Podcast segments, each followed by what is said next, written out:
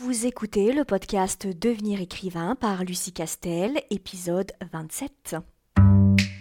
Bienvenue sur Devenir écrivain, le podcast pour démarrer et réussir votre carrière d'écrivain. Et maintenant, retrouvez votre animatrice Lucie Castel, autrice publiée à l'international, formatrice et conférencière.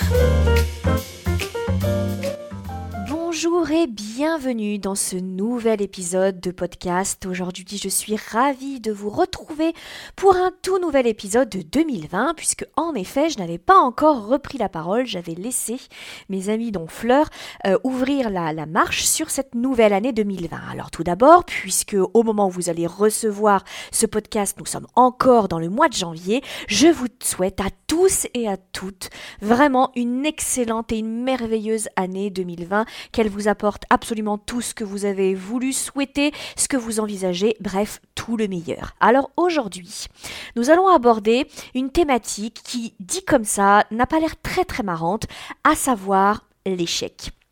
Je pense que c'est important à un moment de, de, parler de quelque chose dont on parle peut-être un peu trop par pudeur, parce que lorsque ça arrive, on a plutôt tendance à vouloir se terrer et lécher ses plaies, et de revenir lorsque on aura réussi à digérer tout ça et à afficher de nouveau le sourire de circonstance et en toutes circonstances. Mais je pense que c'est important d'en parler et surtout de vous faire comprendre que vous n'êtes pas tout seul. Ce que vous vivez, c'est quelque chose que tous les auteurs, à tous les moments, les niveaux de leur carrière ont vécu et vont vivre, à savoir l'échec.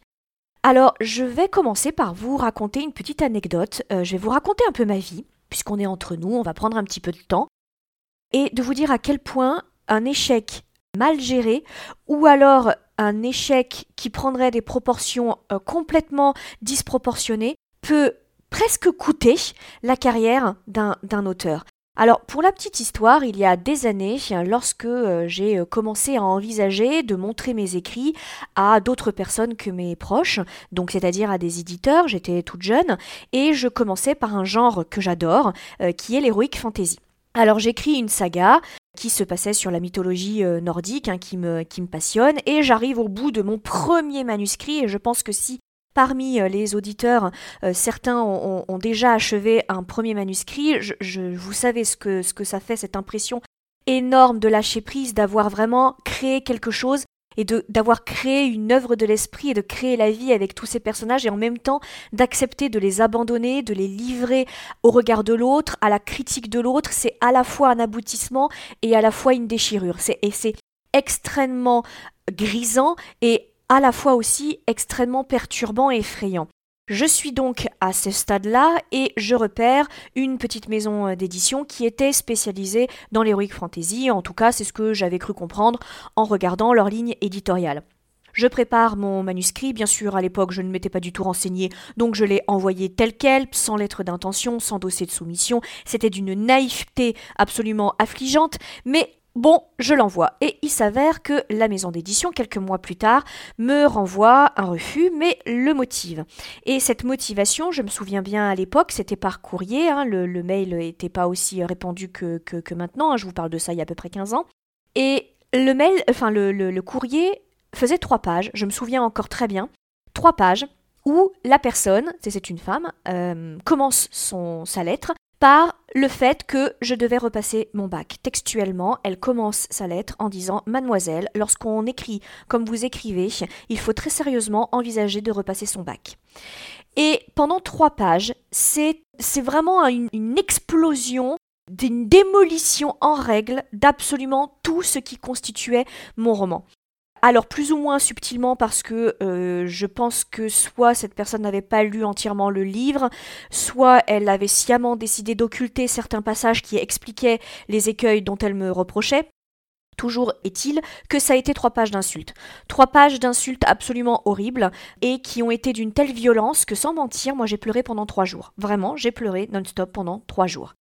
Ma grande chance, c'est que même encore maintenant, mais c'était le cas déjà il y a 15 ans, j'ai cette grande chance d'avoir des amis formidables, des proches extraordinaires et des proches qui croyaient en moi et qui étaient aussi par ailleurs lecteurs et qui se disaient que même si ce premier roman avait tous les défauts d'un premier roman, il avait encore quelques qualités et il y avait quelque chose à, gérer et à faire euh, et à faire sur ce, roman-là. Donc ils ont absolument été là, ils m'ont entouré de tout leur amour et leur soutien en me disant ce n'est que la vie d'un éditeur, d'un seul, surtout ne lâche rien, recommence, réécrit, fais autre chose. Ils ont été là pour moi. Alors, bien évidemment, je ne suis pas du tout en train de vous dire, pour ceux d'entre vous qui m'écoutent et qui euh, n'ont pas encore soumis leur manuscrit à, une maison d'édition. Évidemment que tous les refus des maisons d'édition ne sont pas aussi violents, clairement.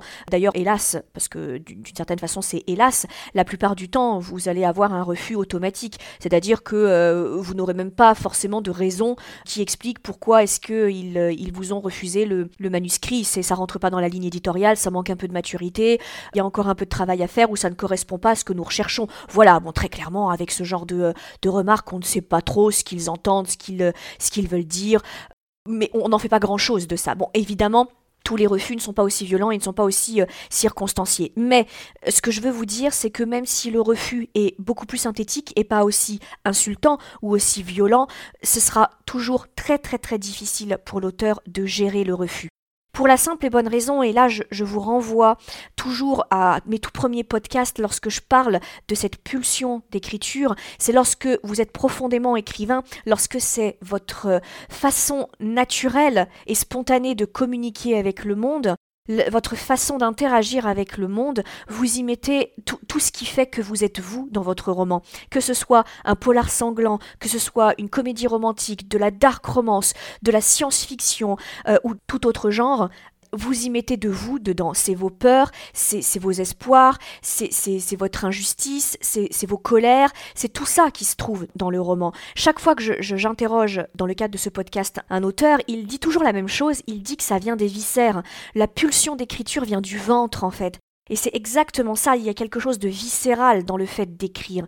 Et évidemment que même si l'histoire n'a absolument rien à voir avec votre histoire, euh, votre vie ou ce que vous pensez, évidemment, il n'empêche que la façon dont vous le traitez c'est vous à nu derrière euh, ce roman. Alors évidemment que lorsqu'un éditeur refuse ça, refuse ce roman-là, cet échec, il va droit au cœur. Vous le prenez forcément personnellement parce qu'encore une fois, vous parlez de vous. Le roman que vous écrivez parle de vous.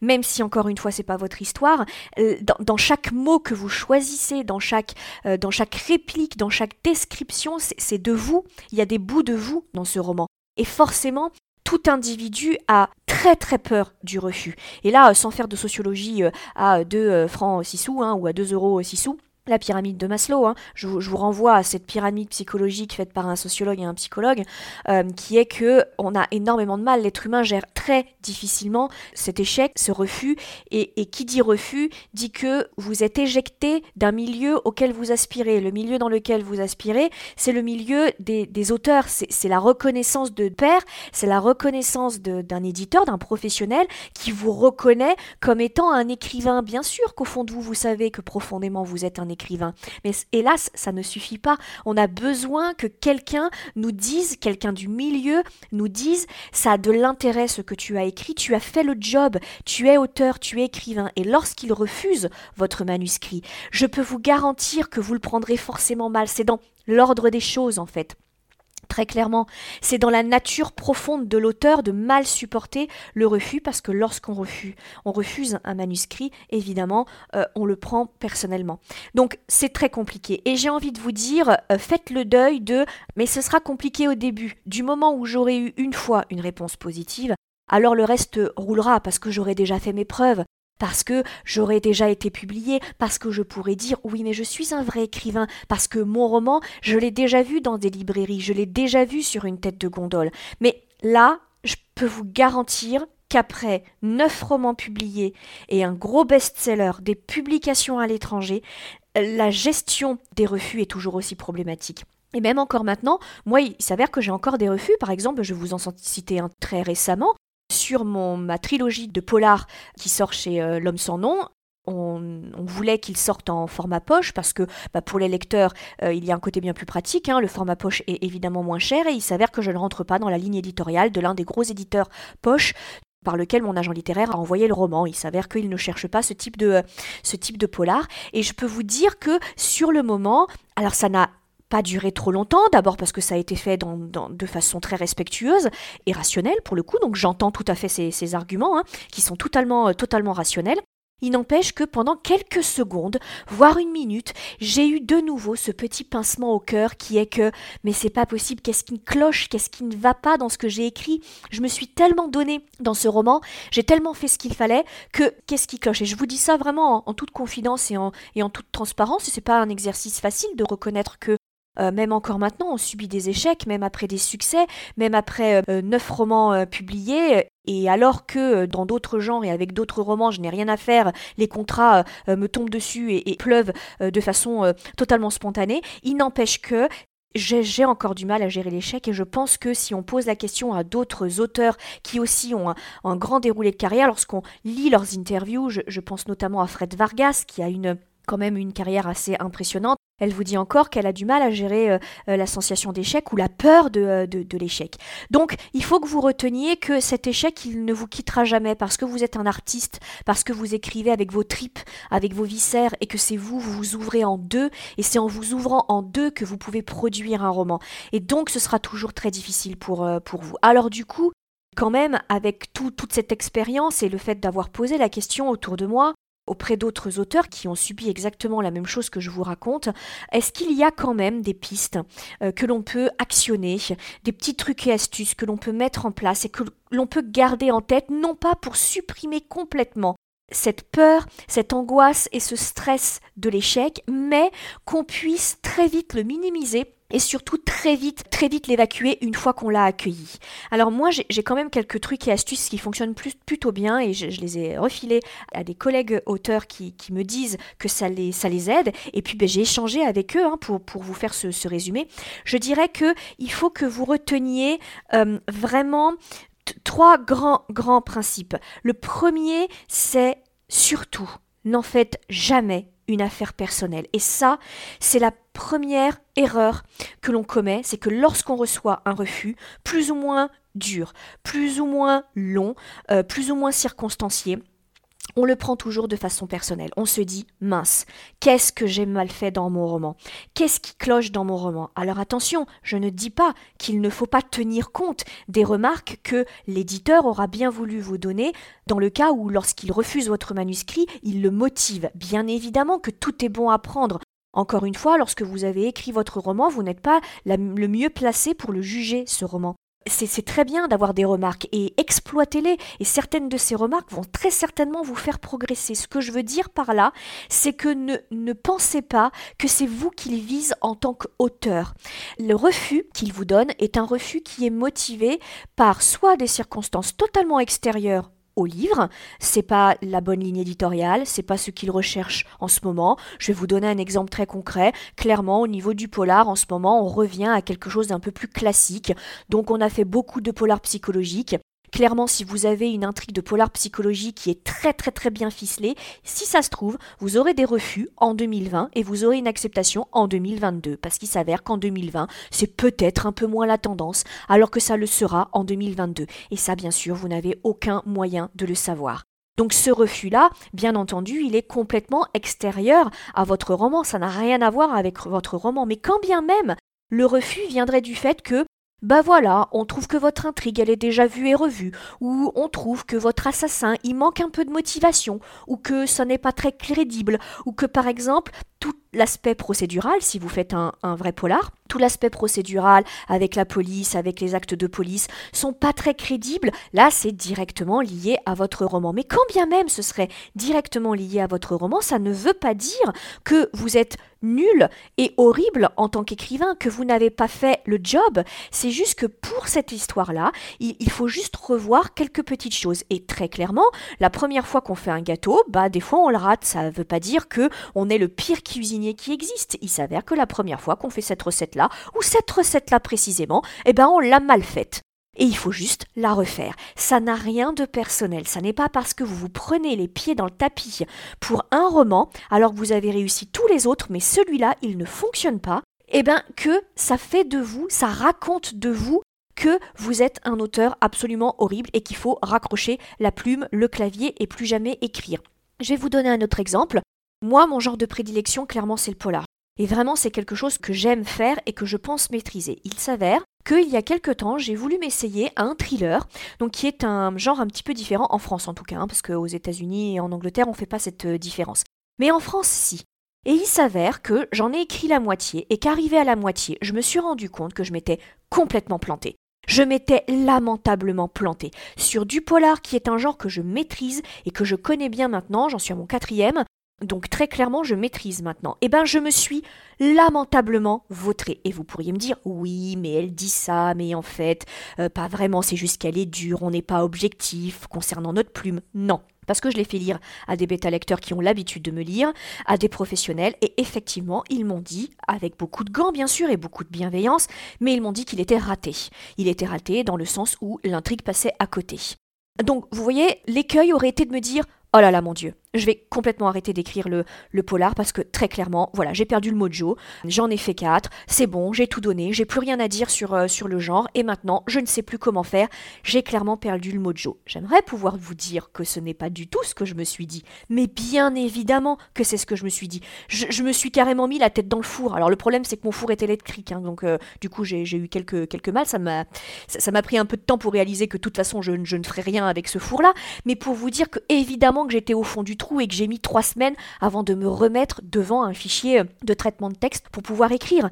Donc bien sûr que j'ai réagi comme ça. Mais Très vite, quand même, je me suis rappelé ce mantra n'en fais pas une affaire personnelle. Ça arrive à tout le monde de rater un gâteau. Et même les gens qui sont étoilés, les grands cuisiniers, les grands pâtissiers, eux aussi ratent des recettes. Alors qu'ils sont primés, qu'ils sont étoilés, tout ce que vous voulez, ça arrive à tout le monde, même aux meilleurs. Les plus grands sportifs y arrivent des moments où ils se plantent complètement et ils font bah, une performance sportive qui est juste catastrophique. Ça arrive à tout le monde. Donc, lorsque vous aurez une lettre de refus, continuez de vous répéter dans votre tête, n'en fais pas une affaire personnelle, n'en fais pas une affaire personnelle. Ça vous aidera, je vous jure que ça vous, ça vous aidera. Prenez du recul. Le deuxième mantra, la deuxième chose que vous devez retenir à mon avis et que vous devez garder dans un coin de tête, c'est ne faites pas de suppositions.